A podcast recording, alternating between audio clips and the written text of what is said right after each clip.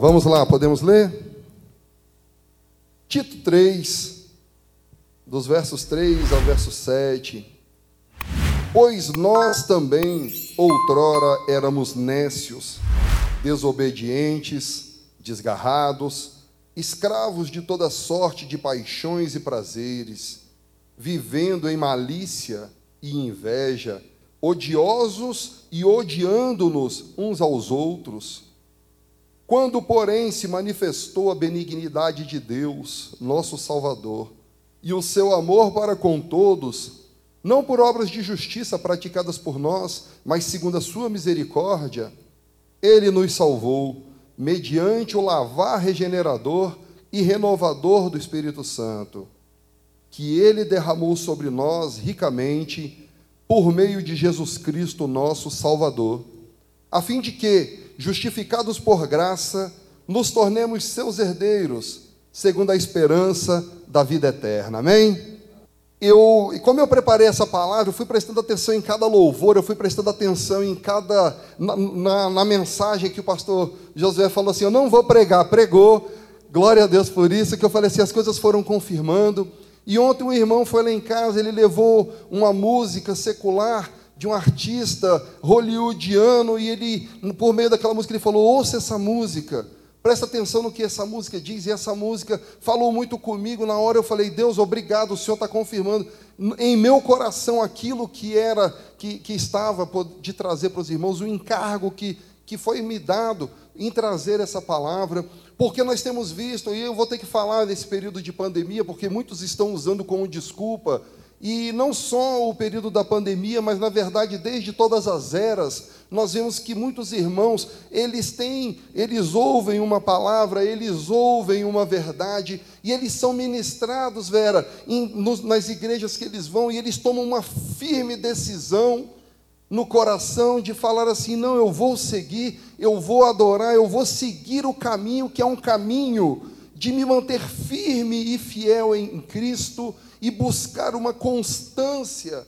Então ali ele ouve, ele é ministrado e ele consegue ânimo para poder se manter até que até que venha a primeira dificuldade, até que venha a primeira contrariedade, até que venha aquele momento em que ele fala assim: olha, é tudo tão difícil.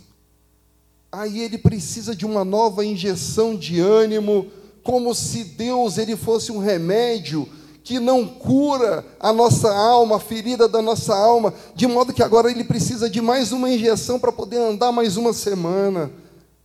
E ali ele vai criando uma necessidade, como uma criança que precisa sempre de, de que se pegue na mão dela para que ela consiga andar. Mas só que a criança cresce e muitas vezes nós não nos vemos crescendo, porque nós nos vemos sempre na mesma dependência de alguma coisa que nos dê essa injeção de ânimo novamente, e toda semana, e todo mês, e porque senão nós vamos parar. E isso daqui tem acontecido muito. Eu tenho conversado com irmãos que têm falado sobre essa dificuldade, porque eles falam, Márcio, eu tenho, tenho sentido dificuldade no meu caminhar, eu não tenho tido ânimo para poder buscar a Cristo, eu não tenho tido ânimo para fazer as coisas concernentes ao Espírito. E, e quando eu vejo isso acontecendo, eu não tenho como ficar com o coração em paz.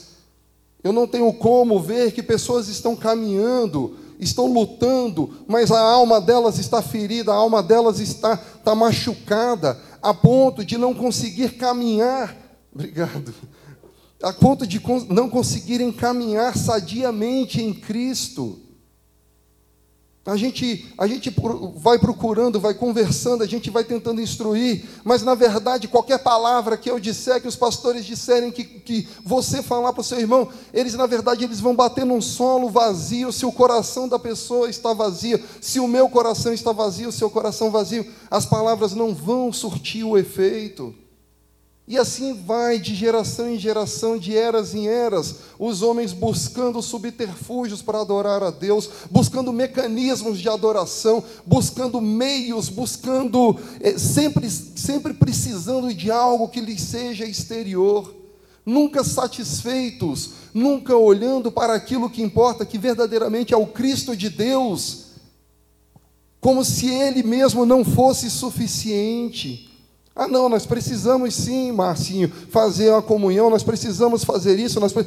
glória a Deus, mas a comunhão é para ter comunhão, uma festa é para se divertir, e o Cristo de Deus, ele não precisa de mais nada além dele mesmo. E isso tem apertado o coração, porque eu vejo pessoas que amam a Deus com sinceridade, que estão indo por um caminho de, de, de tristeza, de angústia. Tem como. Estão indo por um caminho de tristeza, de angústia, um caminho em que as coisas têm acontecido e ele não está dando conta de caminhar. E quando a gente vê que desde a história, desde que Cristo veio, a gente olha aqui as epístolas paulinas, a luta dos irmãos falando sobre o que é o evangelho real, o que é uma vida em Cristo, em realidade, nós vemos que depois desses irmãos que abdicaram de tudo, que abriram mão de tudo por amor, que não precisavam de subterfúgios, que não precisavam de mecanismos, que não precisavam de nada além do que o próprio Cristo, Aí nós olhamos para a história e nós vemos que cada era, mecanismos foram criados, doutrinas foram criadas, formas de adoração para poder se achegar a Deus foram criados, sempre tirando aquilo que verdadeiramente importava, que era o Cristo de Deus. E aí a gente tem uma perda incalculável, porque a gente trata de pessoas de boa vontade, pessoas com bom coração, pessoas que amam a palavra, amam a Deus, pessoas que verdadeiramente amam a palavra, que, oh, melhorou, obrigado, tá? Pessoas que amam a palavra, pessoas que estão com o seu coração realmente cheios de amor em Cristo, porque eles reconhecem, eles olham para Cristo e sabem o que foi que Cristo fez por eles, pelo menos é, eles sabem, não de uma forma ainda que o coração foi ganho por isso, mas intelectualmente eles tomaram conhecimento sobre isso. E eles falam: olha, então por amor a Cristo, pela morte na cruz, eu agora eu vou, vou servir a Deus, eu vou adorar a Deus. Mas aí eles estão na caminhada em que as dificuldades eles vão colocando tantos empecilhos, são, são tantas barreiras, e quando se olha aquela barreira, tende-se a desistir tende-se a dizer: Eu não dou conta. E isso é de uma gravidade para a gente, meus irmãos. E agora, no período da pandemia, eu ouço as pessoas falando assim: mas o, não, o fato do não congregar tem me causado um, um transtorno, eu não tenho conseguido adorar a Deus. Como se Deus fosse encontrado somente neste lugar, como se Deus ele não fosse além dessas, dessas paredes, como se Deus não existisse independente de qualquer coisa, como se Deus ele não fosse em nós e para nós. E nesse texto de Tito 3, ele fala assim: Pois nós também, outrora éramos nécios, desobedientes, desagarrados, escravos de toda sorte de paixões e prazeres, vivendo em malícia e inveja, odiosos e odiando-nos uns aos outros, quando, porém, se manifestou a benignidade de Deus, nosso Salvador, e o seu amor para com todos. Ele fala nesse texto de dois tempos, ele fala de dois momentos distintos. Ele fala de um antes e ele fala de um depois. Um antes que fala, fala de uma condição humana, uma condição caída, vazia, uma condição destituída de Deus, uma condição cujo coração ele não é um ainda em Deus, uma condição em que o coração do homem ele ainda se vê preso nas coisas que são passageiras, porque quando ele fala que, olha, eram os nécios desobedientes, de, é, desgarrados, escravos de toda sorte de paixão, ele fala de um coração que está longe de tudo aquilo que é o ideal em Cristo, tudo aquilo que é o alvo que nós fomos, na verdade, o alvo que nós somos, o, o meio que nós fomos gerados em Deus, a forma da nossa geração foi de santos, imaculados, um em Deus, mas por conta da queda, o que, que aconteceu com a humanidade? Ela se afastou de Deus, deixando que essas trevas elas tomassem conta, porque uma vez que a gente se afasta da luz, o nosso corpo, a nossa mente, ela se torna treva. O nosso corpo, Marcinho, sim, olha o corpo decrépito, caído, morto, doente, enfermo, e assim a nossa alma, doente, enferma, guardando tantos males, tanta doença. As doenças da alma, elas são piores do que a própria doença do corpo, porque a gente a gente não fala muitas vezes daquilo que a gente sente. Hoje eu li um postzinho que falava assim: que Deus te cure naquilo que você não fala para os outros, nas dores que você não fala para, para os outros. Quantas dores! Coração apertado, coração quebrado, coração doído.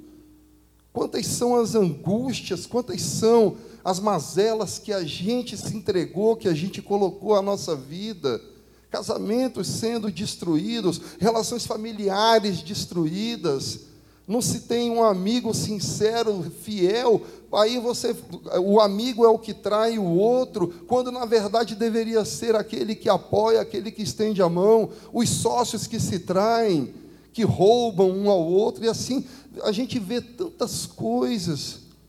Mas o que está acontecendo conosco? O que está acontecendo com o mundo? Olha para você, olha para o seu coração. O que você sente quando você deita a cabeça no travesseiro e pensa naquele irmão que te fez o mal, naquele irmão que te olhou torto?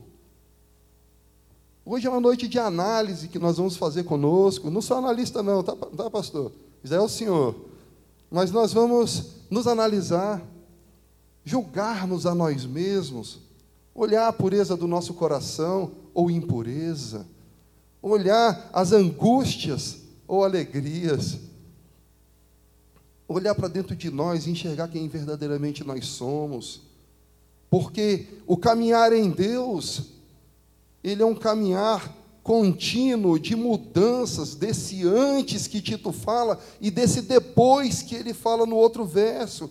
O verso 3 mostra uma situação caída, mas ele no verso 4 ele fala: "Quando, porém, se manifestou a benignidade de Deus, quando, porém, se manifestou a benignidade de Deus.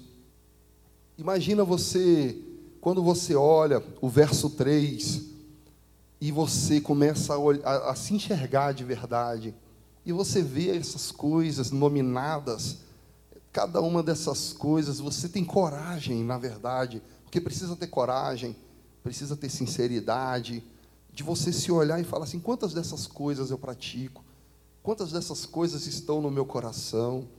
De perversidade, de inveja, de, de desobediência, escravo de toda sorte de paixões.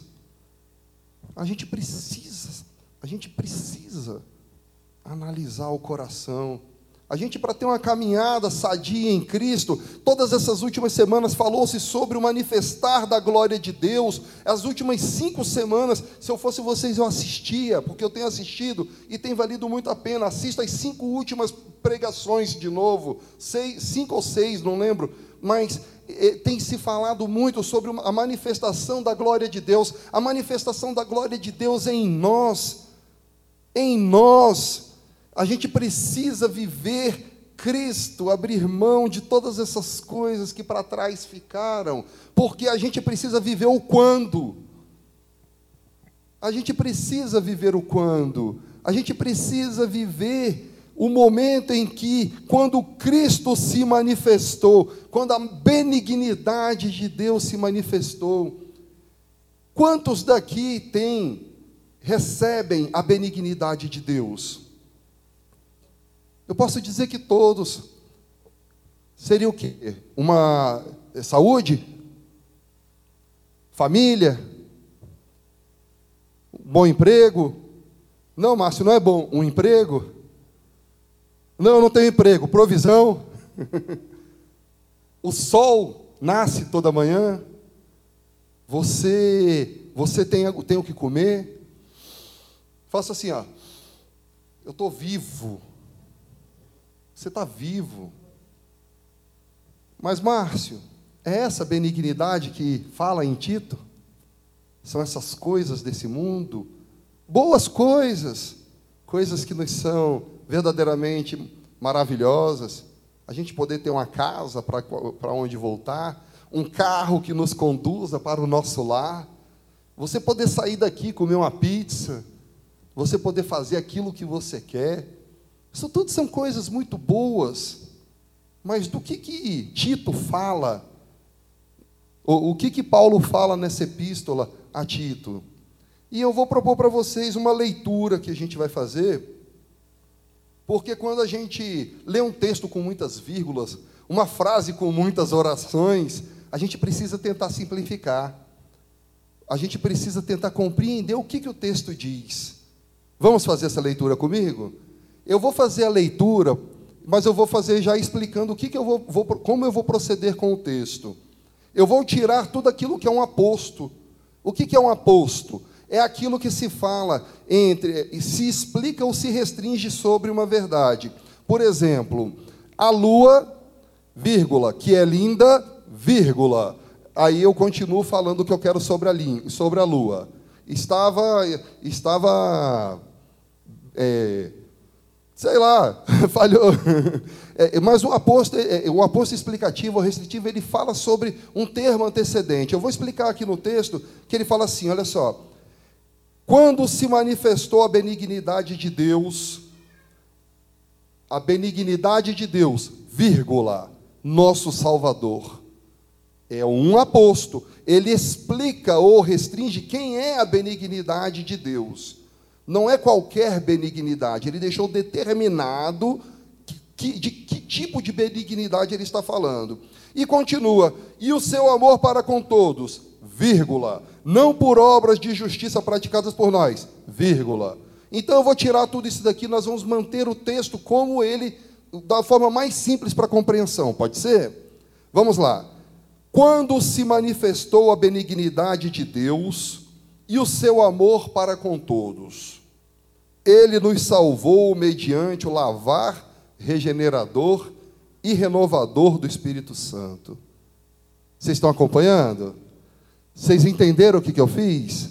Esse texto todo ele pode permanecer somente com essas orações, quando se manifestou a benignidade de Deus e o seu amor para com todos. Ele nos salvou mediante o lavar regenerador e renovador do Espírito Santo. Márcio, por que, que você fez isso? Porque essa é a forma como muitas vezes a gente lê, de uma forma viciada, porque a gente está com o coração tão voltado para as coisas que são humanas, para as coisas que são passageiras, que a gente esquece de olhar sobre o que o texto fala, quando ele quer nos mostrar uma verdade. E quando a gente olha assim, olha, quando se manifestou, manifestou a benignidade de Deus e o seu amor para com todos, Ele nos salvou. Pronto, Cristo nos salvou e agora Ele é benigno, então agora todas as coisas me são lícitas e agora eu vou receber de Deus todas as coisas, porque to, é, tudo é possível ao que crê. Vocês entenderam o que eu estou dizendo? Não, né? A cara de vocês está assim, ó. Quando a gente, quando a gente lê o texto sem compreender, a gente esquece, a gente apaga aquilo que é verdadeiramente importante. Que ele fala assim: quando se manifestou a benignidade de Deus, nosso Salvador. A benignidade de Deus é o nosso Salvador, é Cristo Jesus. E quando a gente vê um mundo como a gente tem vivido, quando a gente vê um, um, eh, vive esse capitalismo, quando a gente vive tantas coisas, a gente acaba se perdendo naquilo tudo que está aos nossos olhos, mas ao nosso coração ele está ele tá fechado, ele está oculto. A nossa vida ela precisa se voltar àquilo que importa, meus irmãos. A gente precisa voltar os nossos olhos ao Cristo de Deus e parar de preocupar com aquilo que, que é passageiro, com aquilo que não tem valor em si, aquilo que vai. Imaginem que uma vida, uma vida voltada ao Evangelho, uma vida voltada a Cristo. Imaginem que aqueles grandes homens que passaram pela nossa história, Paulo, que olhou para tudo aquilo que era humano, aquilo que era, era, que era passageiro, aquilo tudo que era ah, proveniente do ego, proveniente do seu brio, proveniente aquilo que sustentava a sua vida passageira. Ele fala assim: olha só, isso tudo aqui me é, foi dado por esterco. Isso tudo aqui eu não tenho finalidade, eu não vejo mais finalidade nessas coisas, porque do amor de Deus ele me constrange e eu preciso agora viver isso que é de Deus, isso que é divino. E quando nós falamos sobre o tema regeneração e renovação pelo Espírito, a gente precisa atacar as causas que têm nos afastado de que dessa vida regenerada, dessa vida que nos separa do antes e do depois. Porque é necessário que nós nos entreguemos de corpo e alma para essa verdade. Nós precisamos nos entregar de corpo e alma para o Cristo de Deus. Não que a gente não vá trabalhar, não que a gente não vá fazer as coisas, mas como que está o seu dia, como que está a sua vida, como que está, como é que estão as suas, as suas decisões, pautadas em quê? É muito triste a gente olhar, olhar para Cristo como nosso paradigma, como o homem por excelência, como alvo a ser seguido, como a geração de Deus para nós. Ele é a geração de Deus para nós, de modo tal que nós temos que ser transformados nele, gerados por ele, chegar ao patamar de que o mundo veja quem é Deus e qual é o amor de Deus. E a gente olha para a gente e a gente fala assim, cara, eu estou tão distante. Os hinos que foram cantados falavam sobre esse amor. E o último me chamou a atenção, pastor, porque ele falava assim: toma o meu coração. Como é que a gente canta quando e quando a gente canta isso isso não é verdade? Vocês já pararam para pensar? Vocês já pararam para pensar que quando a gente fala assim, me faz e refaz meu Senhor, isso isso é uma perda de tempo. A gente está perdendo tempo se a gente não, tá, não fala isso em realidade. A gente está se perdendo, a gente está tá travado nas coisas desse mundo. Eu falo isso porque se a gente não tomar cuidado todos os dias, eu vivo uma luta constante também com isso, e todos os dias eu preciso me vigiar, porque ou as coisas do mundo me engolem, ou eu vou ter que derramar na presença do Senhor. E os irmãos com que eu tenho conversado, falando sobre isso, e aí a gente pergunta como é que está a sua vida, o seu trabalho, como é que está o casamento. Aí eles falam, está tudo uma desgraça, está tudo uma dificuldade. Você dá conta de, de ajudar alguém? Não, não, eu preciso ser ajudado. Eu preciso de atenção, eu preciso desse carinho, eu preciso disso, de, de que, sabe, alguém me estenda a mão.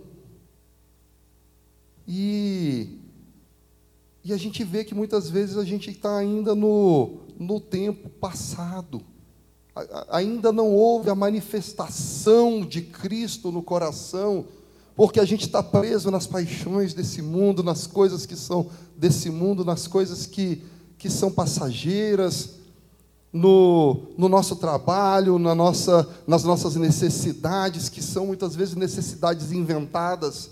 Quem daqui tem necessidade de um carro de 150 mil? Ninguém tem a necessidade ou de uma casa de 1 milhão e 200. Não que não possa ter, pode. Glória a Deus se você tiver. Você tem necessidade, né, irmã Vera?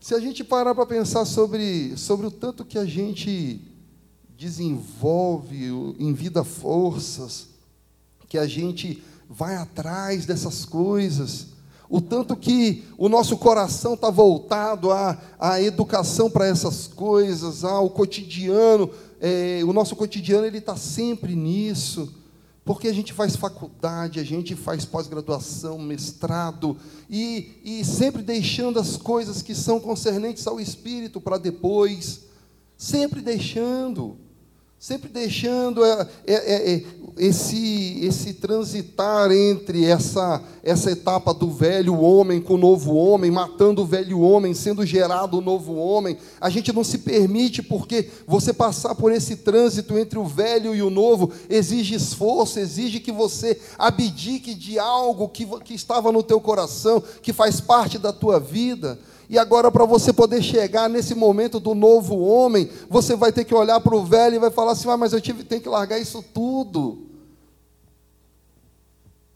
Eu não sei se eu estou me fazendo entender, eu não sei se eu estou me fazendo compreender onde, assim, a, o sentido daquilo que eu quero passar, mas é necessário que nós abramos mão de quem nós somos, Imagine que quando você fala assim, faz, faz, e me refaz, eu quero ser gerado, eu quero ser transformado. Imagina que nada que tem em você presta, porque se, se algo prestar, você não quer ser refeito por Deus, você está guardando um quartinho no teu coração para que Deus não entre, para que Deus não gere transformação.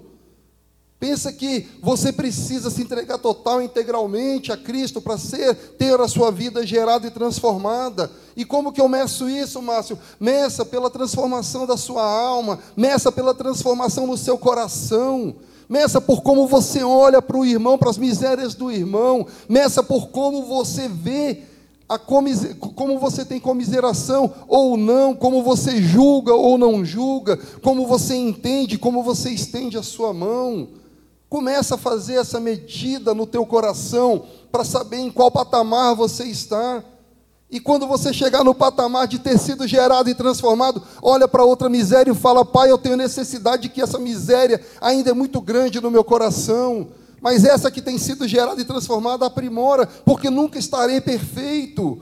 É necessário se reconhecer imperfeito, é necessário se reconhecer insuficiente, é necessário abrir mão do eu, abrir mão do ego, é essa casca que te segura, essa casca que faz você ficar preso dentro do ego, que sempre foi alimentado desde a tua infância. Daquilo que diz que você é melhor do que o que você é. Irmãos, nós não somos bons, o nosso coração não é bom.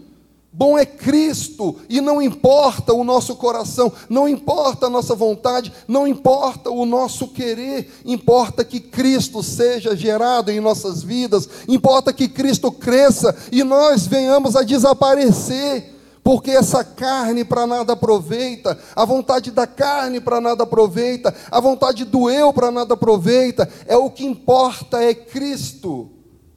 E Cristo precisa ser gerado. Você vai viver migrando sempre entre é, é, ânimo e desânimo.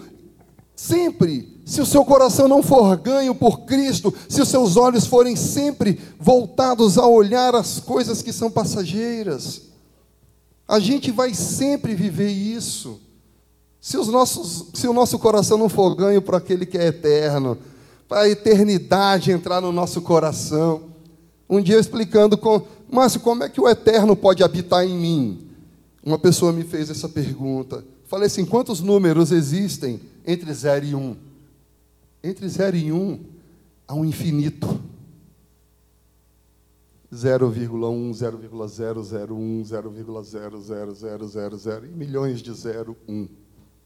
Há um infinito que habita aquele finito. A pessoa falou: sério, cara, isso é tão profundo. A pessoa era matemática, ela conseguiu compreender. Esse mesmo eterno que habita esse ser finito que está aqui sentado na cadeira, limitado.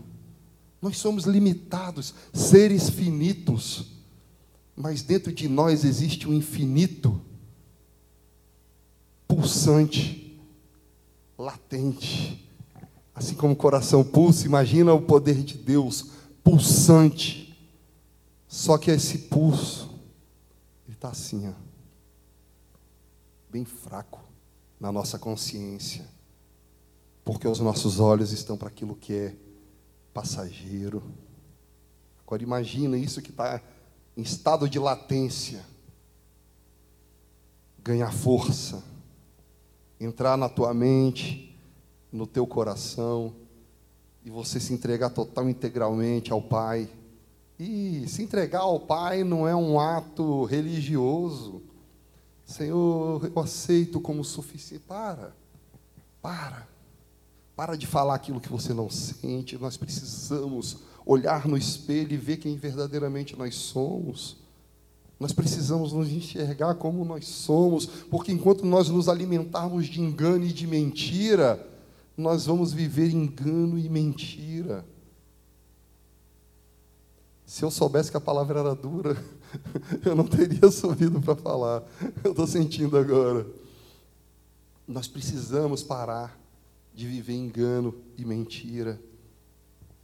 Porque chega de viver as coisas de menino como menino.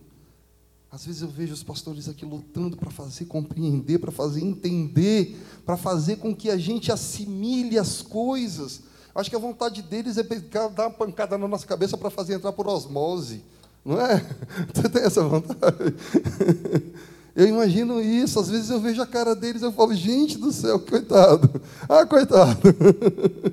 Porque a vontade é que nós compreendamos aquilo que eles viram, aquilo que eles enxergaram.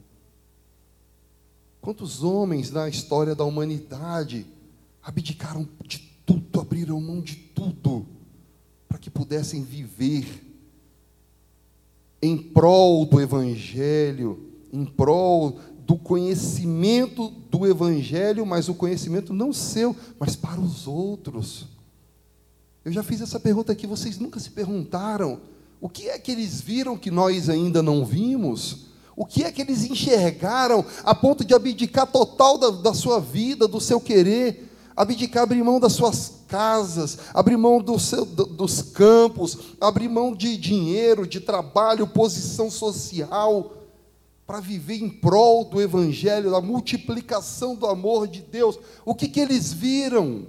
Se perguntem, Senhor, porque eu preciso enxergar isso, eu preciso viver isso de uma forma que hoje eu não consigo compreender, mas nós precisamos viver. Por que, que a gente busca tanto aquilo que é passageiro? Por que, Henrique? Por que, que a gente quer tanto aquilo que passa?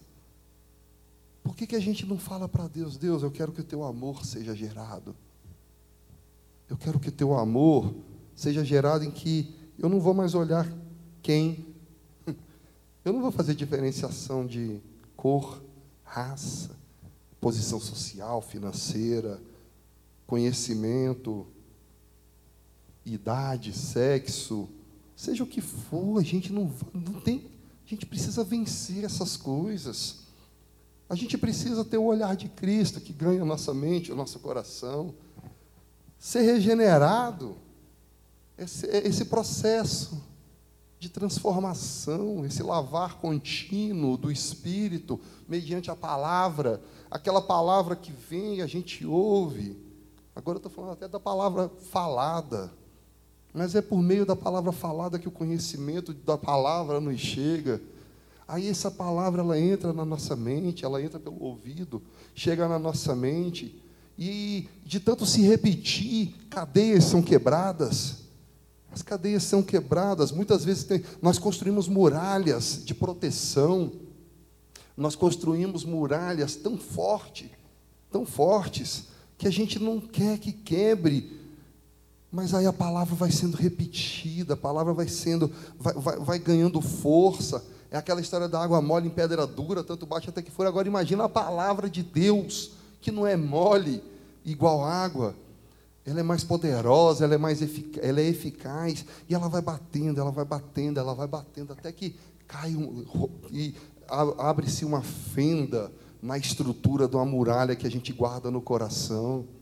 E aí aquela fenda, ela vai agora sendo, ela vai ganhando mais força a fenda ganhando força, a estrutura vai perdendo força, e novas rachaduras vêm, e novas rachaduras naquela estrutura que a gente pôs no coração de defesa. Não, eu sou quem sou por causa do que eu fiz, eu sou quem sou porque eu não aceito tais coisas. Se eu tenho o que eu tenho hoje é porque eu não aceitei, eu não permito, eu não faço. Larga tudo. Larga tudo. Aí, na primeira dificuldade, quando você está com esse coração, você fala assim: Eu não estou dando conta, porque seus olhos não estão voltados para aquilo que é eterno. Não estou dizendo que quem tem os olhos voltados a Cristo não vai passar por dificuldade, todos nós vamos passar. Mas no dia da angústia, foi engraçado, o, na hora que você orou, até, cadê o Rodolfo? Até anotei. Ele botou assim: que meu coração esteja alicerçado em ti para os dias maus. Que o, nosso alicerce, o alicerce em que está é, fundado o nosso coração, seja Cristo. Porque se forem coisas, o dia que essa coisa sair, nós estamos perdidos. O dia que nos for tirar daquilo dali, nós estamos perdidos. Continuando a leitura. Quando, porém, se manifestou a benignidade de Deus, qual é a benignidade de Deus? Nosso Salvador e o seu amor para com aqueles que são da fé. Oi? Com todos? Rasga sua Bíblia. O amor para com todos. O nosso amor não é para os que são comuns da fé. Nós somos seres humanos, gerados do mesmo Deus, gerados do mesmo DNA Atos 17, 28 e 29, quando Paulo eh, ele está no aerópago, ele fala assim: olha, como dizem ali os seus poetas, de um só fomos todos gerados.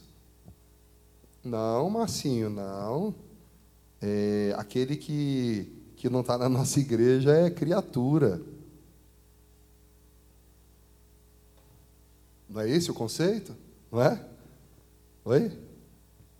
Não, não é só evangélico, não. Tem mais. Nós podemos falar que todas as religiões avocam a exclusividade.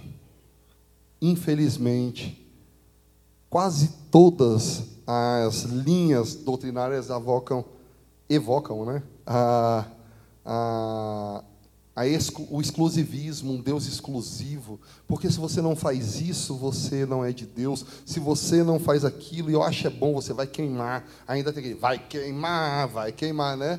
Então, então imagina que, que ainda se alegram, ainda se. ainda vem justiça. É, o amor de Deus é justo, ele vai queimar. A pessoa vai arder no inferno. Para. Porque esse mesma, essa mesma linha de pensamento, porque você pode falar, mas aqui ninguém mais pensa sobre isso, e eu glorifico a Deus por isso, mas e os resquícios disso? E os resquícios dessa, desse pensamento exclusivista, que diz que se a pessoa não está vindo, se a pessoa não, não pratica os mesmos atos que você, e você ainda pensa isso no coração, se ela faz o mal contra você, se ela fala de você, Natália, imagina, e você fala assim, cara, eu quero que essa pessoa vai, vai vir a justiça de Deus sobre ela. Aí você um dia compreende que a justiça de Deus é Cristo. a justiça de Deus é Cristo. Assim como foi em Nínive, Jonas falou assim: Não, não vou lá, não. Que se eu falar para eles, eles vão se arrepender, você vai perdoar. Mas essa é a justiça de Deus. É Cristo. A justiça de Deus não é pelos seus atos, não é pelas suas escolhas, é por Cristo. É o amor. Aí você agora vê isso, que você vê, olhar isso fora de você é uma coisa, mas dentro de você, como viver com isso? Ai, estão te praticando mal? Fizeram mal contra você? Perdoa. Ai, mas eu não vou perdoar, não, não aceito. Abre mão. Você ainda está vivendo antes o outrora, o outrora em que éramos nécios, porque enquanto o seu coração não perdoa, você está vivendo a necessidade. Enquanto nós precisamos viver Cristo, o amor de Deus. Imagina que é tão difícil. Um dia uma pessoa falou assim: olha, era mais fácil quando eu vivia na igreja evangélica.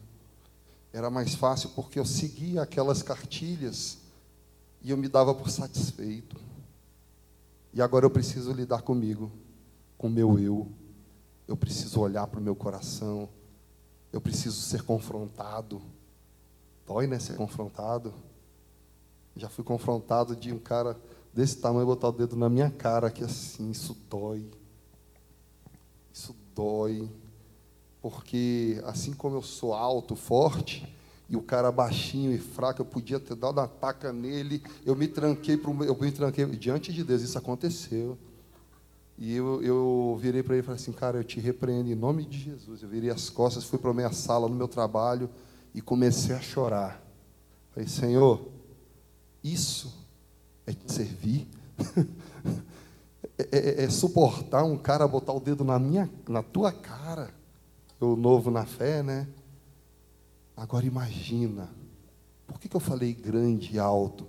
Porque o nosso ego é grande, é alto, é forte. Aí a gente precisa domar esse ego. A gente precisa conter esse ego e transformá-lo em algo diminuto, algo pequeno, algo fraco. Falar assim: você não vai se manifestar ego. É injustiça, é mal, é ódio, paga com justiça, justiça de Deus Cristo. É mal, paga com o bem. Não com o coração que ele vai ver, eu vou, eu vou fazer o bem para ele, ele está ferrado, porque agora ele vai ficar envergonhado. Não, isso não é bem, isso é um mal travestido. Perdoa. Deixa o bem, que é Cristo, vencer o mal. O amor vencer o ódio. Isso não é fácil, não, gente. Isso não é fácil, não. Você abrir mão do eu, por mais que aquilo te vira, aquilo entra como uma faca no teu peito, te rasgando as entranhas. E você fala, Senhor, me transforma. Porque isso me dói, isso fere, isso está latejando aqui no meu coração. Mas eu quero ser transformado em Ti. Eu quero que o mundo conheça o Teu amor.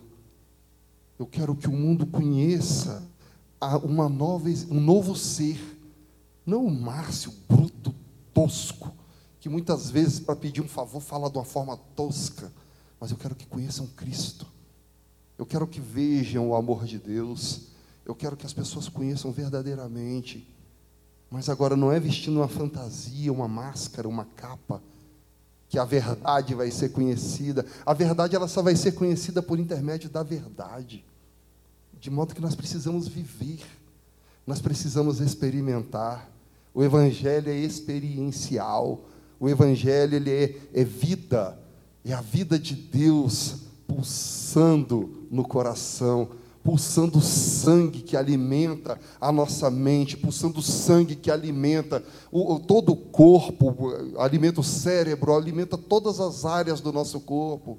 E esse sangue pulsante, ele vem como essa água renovadora que vem lavando e transformando e gerando, ele gera vida, uma nova vida. Até que a gente um dia se olha no espelho e a gente fala assim: não me reconheço. Quem quer? Quem quantos tem anseio de viver isso? Sair do estágio do verso 3 aqui de Tito 3 pois nós também outrora éramos, era, outrora éramos nécios, desobedientes, desgarrados, escravos de toda sorte de paixões e prazeres, vivendo em malícia e inveja, odiosos e odiando-nos uns aos outros. Nossa. Deixa um irmão pecar contra você. Deixa alguém fazer algo que você não concorda. Você precisa. Você precisa olhar para dentro de você e se medir e falar: Senhor, essa régua de medida aqui, essa régua que eu estou usando, o cânon que eu estou usando, a cana que eu uso para medir, se for Cristo, nós vamos ver o tanto que nós estamos ainda no início de uma caminhada. Agora, se a cana que a gente usa, se o, a medida que a gente usa for o nosso eu, a gente vai falar: como eu estou bom, nossa, você viu? Eu nem bati naquele cara, pastor. nem dei uma taca nele. E eu gostava de brigar, dava de mão aberta para ouvir o estalo. Pá! E foi a primeira experiência que eu tive depois que eu entrei para a igreja. mas eu alimentei um ódio por aquele cara. que perdão foi esse? Perdão coisa nenhuma, muito eu, muito ego ainda. Eu só não bati no cara. Só não bati nele, mas o meu coração matou aquele cara. E eu me achando santo porque eu não fiz. Aí na minha régua, eu falava assim, cara, eu estou santo mesmo, eu não bati nele. Mas e o coração?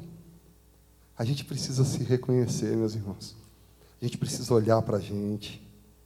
Quando fala aqui, olha, quando se, quando se manifestou a benignidade de Deus, nosso Salvador, e o seu amor para com todos. E ele faz uma observação de como se manifestou o amor de Deus eh, para com todos, não por obra de justiças praticadas por nós. Uai, Deus não nos amou por causa das coisas que a gente fez, não? Deus não, não me amou porque eu não bati no cara, não? Não foi, não, Henrique? Aí a gente olha, cara, que ser que eu sou, que lixo, valor nenhum em mim. Por quê? Porque eu não consigo prover para mim redenção, eu não consigo prover para mim salvação, mas a redenção verdadeira, a salvação verdadeira, ela advém de Cristo em nós, porque diz aqui, Ele nos salvou mediante a sua misericórdia. Hum, glória a Deus. Imagina que é a misericórdia de Deus é o que nos faz andar. A misericórdia de Deus é o que nos faz respirar. A misericórdia de Deus é o que faz com que hoje nós possamos estar aqui assentados ouvindo belos louvores e entoando louvores a Ele, sendo ministrados pela Tua palavra, sendo ministrados pelo Seu Espírito. É a misericórdia de Deus que trabalha no nosso coração a to todos os momentos para que nós possamos viver. Então, se a misericórdia de Deus é conosco, por que, que é, nós não podemos ser misericordiosos com os outros, se nós devemos ser expressão desse mesmo Cristo que tem misericórdia de nós? Vocês entendem que não adianta nós compreendermos o texto é, é, sem que nós olhemos para a, a, visão orgânica disso, sem que nós olhemos para o que ela aplica nos nossos corações, o que ela gera de transformação em nossos corações. Porque senão a gente vai continuar vivendo sempre de modo religioso. Eu tenho que perdoar. Eu já ouvi tanto isso. Fala assim: Deus disse que eu tenho que perdoar, então eu perdoo. Mas eu não quero olhar na cara. Ai, perdoou? Isso não é perdão. Você simplesmente está botando para fora uma obrigação religiosa que você acredita ter. Porque se você não perdoa, fala, não, eu não perdoo, porque não é isso que eu estou sentindo no meu coração. Aí você vai para Deus e fala, Deus, quanto que eu sou nojento, o quanto que meu coração é imundo, porque a sua palavra diz que eu preciso perdoar, mas eu não dou conta. Então transforma a minha vida, transforma o meu coração. Notem que tudo aquilo de experiência que nós tivermos em Deus, tudo aquilo que nós tivermos para ser gerado e transformado, vai depender de uma, de uma é, ação positiva nossa. Ai, Márcio, você está dizendo que Deus depende do, do nosso agir? De, Deus depende do nosso querer? Cara, põe uma coisa na tua cabeça: Deus não vai invadir o teu coração para poder gerar a vida dele.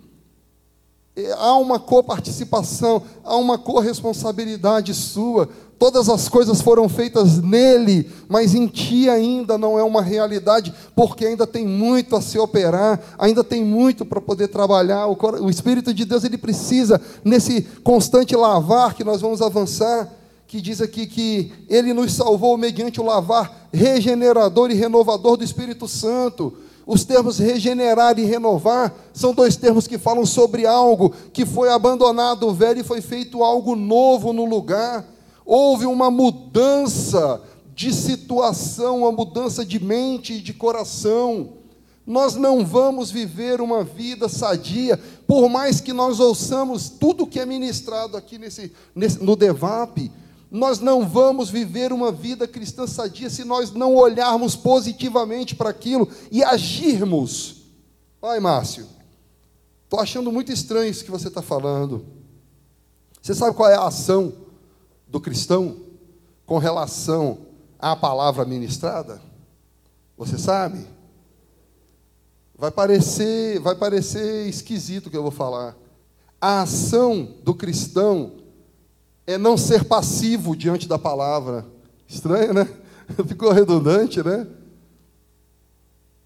Como assim, Márcio? Porque você ouve, você fala assim: ah, o que Deus quiser, Ele vai fazer em mim.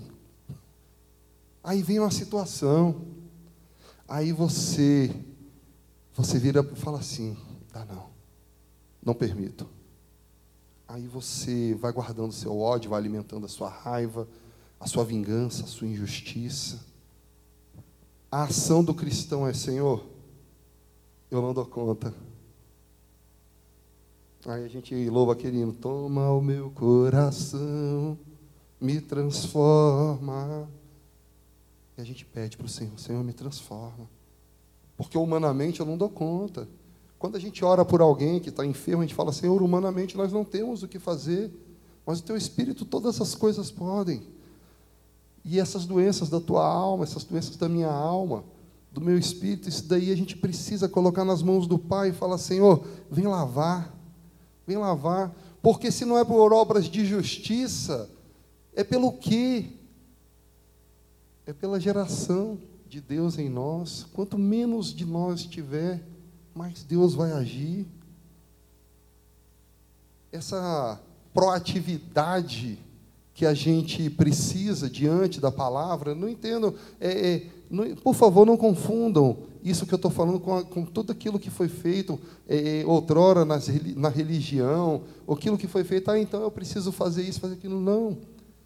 O seu coração ele precisa estar voltado ao Pai, a sua mente ela precisa estar voltada ao Pai, para poder pedir, para clamar, Pai, me transforma, por favor. Esse lavar regenerador, regenerar, gerar novamente. Abre mão, meu irmão. Essa luta que nós temos do ego, ela não permite que haja regeneração, o renovar, tornar novo. Eu quero ler Mateus 19, 23 para você. Essa, essa, esses dois, dois termos, né, regenerar e renovar, ele ele ocorre pelo lavar do espírito, ele vai lavando, vai gerando, vai transformando. Mateus 19, 23 a 30, vou ler rapidamente. Podemos? Então disse Jesus a seus discípulos: Em verdade vos digo que um rico dificilmente entrará no reino dos céus, e ainda vos digo que é mais fácil passar um camelo pelo fundo de uma agulha do que entrar um rico no reino de Deus. Ouvindo isso, os discípulos ficaram grandemente maravilhados e disseram: Sendo assim, quem pode ser salvo? Jesus, fitando neles o olhar, disse-lhes: Isso é impossível aos homens, mas para Deus tudo é possível. Então lhe falou Pedro: Eis que nós tudo deixamos e te seguimos, que será, pois, de nós? Jesus lhe respondeu: Em verdade vos digo que vós, os que me seguistes, quando na regeneração o filho do homem se assentar no trono de sua glória, também vos assentareis em doze tronos para julgar as doze tribos de Israel. E todo aquele que tiver deixado casas, ou irmãos, ou irmãs, ou pai, ou mãe, ou mulher, ou filho, ou campos, por causa do meu nome, receberá muitas vezes mais e herdará a vida eterna. Porém, muitos primeiros serão últimos e os últimos primeiros. É claro que Deus não quer que você abandone seu lar, Claro que Deus não quer que você largue a tua mulher abandone seus filhos. Não, não é isso que Ele está dizendo. Ele está dizendo assim que se seu coração ele está mais preso nessas coisas do que nas, em Deus, nós não somos dignos de Deus. Se o nosso coração está aprisionado nas coisas que são temporais, nós não somos dignos do amor, viver a plenitude do amor desse Deus. E para poder viver a plenitude do amor de Deus, nós precisamos olhar para tudo aquilo que, nos, que, que, que, há na nossa vida. Como eu disse, é lícito. É muito bom, é muito bom você ter uma boa família, uma boa casa, um bom carro, um bom trabalho, de onde você tira a sua provisão, de onde você tira seu sustento, mas isso não é tudo. Volta seus olhos ao Senhor. Volta os olhos ao Cordeiro de Deus, aquele que, de modo imaculado, ele, ele se doou por nós. E agora você abrindo mão de si, tal qual Cristo fez, porque fala que nós temos que ter o mesmo Espírito que houve em Cristo Jesus, que sendo em forma de Deus, ele não se deu por usurpação ser igual a Deus, mas ele, ele, ele se vestiu de humanidade, e ao se vestir de criatura, olha só o Criador se vestindo de criatura, ele foi até o mais baixo que ele poderia, e ainda como criatura, ele ainda foi mais baixo do que virar a própria criatura de, que ele criou, que ele ainda foi morto como um maldito. E ele não abriu a boca para poder reivindicar direitos, ele tinha direitos. Ele poderia falar assim: Eu sou o Criador, isso daqui é direito meu, com uma palavra. E ele calado.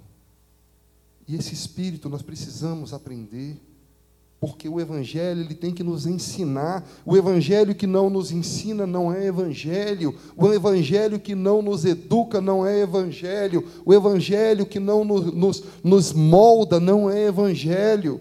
São meras palavras. O evangelho ele precisa ganhar vida nos nossos corações. O evangelho ele precisa ganhar corpo. Ele precisa crescer dentro de nós. E crescendo dentro de nós, ele vai ocupando aquele espaço que antes era meramente adâmico, era meramente natural, humano. E agora a gente passa a viver mais dessa vida divina, dessa vida crística. E a nossa mente gerada e transformada de modo tal por esse lavar da palavra, porque a palavra ministrada, a palavra que é que é pregada, aquilo dali vai ganhando força no nosso coração. E quanto menos de você, menos de mim existir, mais o mundo vai conhecer a glória de Deus. Para a gente poder terminar, quero ler dois textos rápido. João 13, 10. Declarou-lhe Jesus: Quem já se banhou não necessita de lavar senão os pés. Quanto ao mais, está todo limpo. Ora, vós estáis limpos, mas não todos pois ele sabia quem era o traidor. Foi por isso que disse: Nem todos estáis limpos. Pula duas folhas aí e vai lá para o João 15, 3. Vós já estáis limpos pela palavra que vos tenho falado. Vós já estáis limpos pela palavra que vos tenho falado. Eu vou perguntar uma coisa para vocês. Nossa, Marcinho, hoje está terrível. Vós já estáis limpos pela palavra que Cristo tem nos falado? Eu estou no caminho. Eu quero ser limpo. Eu preciso ser limpo. Porque ainda tem muito de Adão. Ainda tem muito de eu. Ainda tem muito de ego. Mas caminhando, rumo ao alvo, rumo a Cristo, todos nós, no nome santo de Jesus, havemos de experimentar a manifestação da glória de Deus em nós. Para que, terminando Tito, que tem um porquê disso tudo, lá no verso 7, a fim de que, justificados por graça, nos tornemos seus herdeiros, segundo a esperança da vida eterna. Glória a Deus, herdeiros de Cristo Herdeiro é aquele que tem o mesmo a mesma gênese, o mesmo nascimento, é filho. Ser filho é ter o mesmo DNA, é ter os mesmos as mesmas características. Porque assim como Cristo disse, Pai, eu te honrei, eu te glorifiquei na terra glorifica-me. E hoje a igreja, como expressão desse Cristo de Deus, para glorificar a Cristo, precisa ter os mesmos atributos de Cristo, as mesmas qualidades. Ao olhar para você, olhar para mim, esse mundo ele precisa olhar e falar assim: Cristo é lindo, Cristo é amor, Cristo é perdão, Cristo é vida. Cristo é tudo o de bom que há. Tudo de bom que há. E o que não é Cristo, como não presta, eu abdico, eu abro mão, eu não quero mais. Isso é o mundo.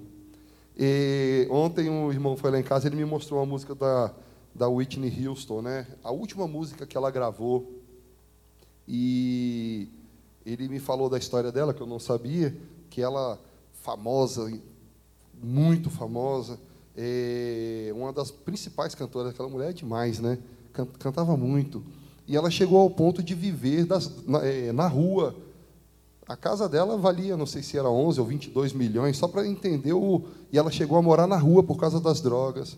E quando ela, ela voltou, a última música dela, ela fala assim: quando o som se acaba, quando tudo me é tirado, eu só tenho a ti. eu olho para ti. Já pensou se assim como ela viveu no último, último fôlego, reconhecendo que tudo é Cristo? Salomão, no final, falou assim: tudo é vaidade, vaidade de vaidade. E olha que Salomão foi um homem que fez tantas coisas, coisas grandiosas na sua existência. Ele falou: tudo aqui é vaidade, tudo é vão, tudo é passageiro. Falando que a gente deveria olhar para aquilo que é eterno. Não vamos esperar chegar na nossa velhice ou perder tudo, ou chegar no momento em que não haja mais tempo. Não é ameaça, né? Chantar. Não, não, nada disso, para de besteira. Não vamos perder tempo. A gente já está envidando esforços, vindo, saindo de casa, vindo para o ministério para poder ouvir aquilo que é ministrado de tão, tão profundo. Eu ouço os irmãos que pregam aqui, Fala assim, gente, como, como Deus tem sido maravilhoso. Como Deus tem sido maravilhoso com a gente. A gente tem sido ministrado por coisas tão profundas. O ser humano só não vai ser gerado e transformado se ele não quiser. Nós só não seremos transformados se nós não, não nos permitirmos. Se nós não largarmos o nosso eu. Se nós não largarmos o nosso ego.